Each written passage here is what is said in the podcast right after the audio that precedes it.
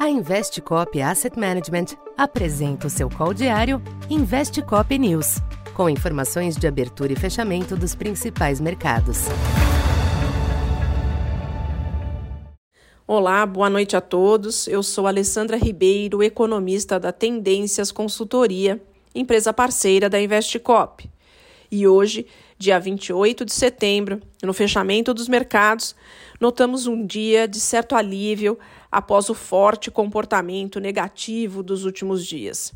O pano de fundo ainda segue mobilizando os agentes de mercado, que é inflação alta, juros uh, mais expressivos ao redor do mundo e o risco de recessão global, mas o alívio foi propiciado em grande parte pela decisão do Banco Central da Inglaterra de suspender o programa de aperto quantitativo e fazer compras de títulos públicos britânicos de mais longo prazo, tendo em vista o efeito muito adverso que o pacote fiscal teve sobre as taxas desses papéis.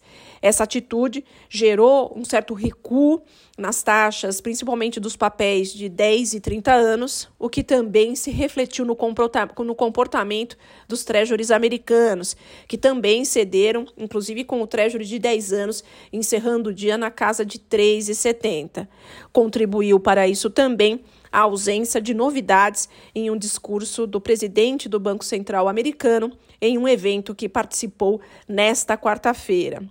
Esse clima de alívio também embalou as bolsas americanas, que fecharam um dia com altas próximas a 2%.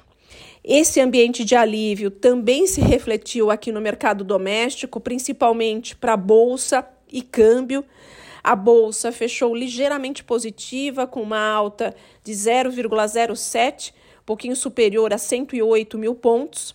E o câmbio cedeu um pouquinho no embalo também da perda de valor do dólar em relação às principais moedas, passando de um fechamento de ontem de 5,37 para um fechamento de 5,34 reais por dólar nessa quarta-feira.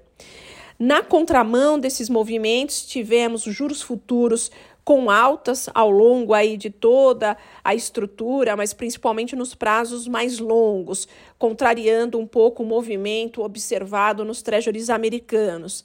E hoje, o que acabou pesando sobre os juros futuros e também impedindo movimentos mais positivos na bolsa, né, no Ibovespa e no câmbio aqui, foram preocupações mais focadas a, ao ambiente eleitoral e as declarações aí do principal concorrente liderando as pesquisas, o ex-presidente Lula, em relação à emenda do teto dos gastos e alterações da política de preços da Petrobras. Bom, por hora é isso. Boa noite a todos e até amanhã. Essa foi mais uma edição Investe Cop News.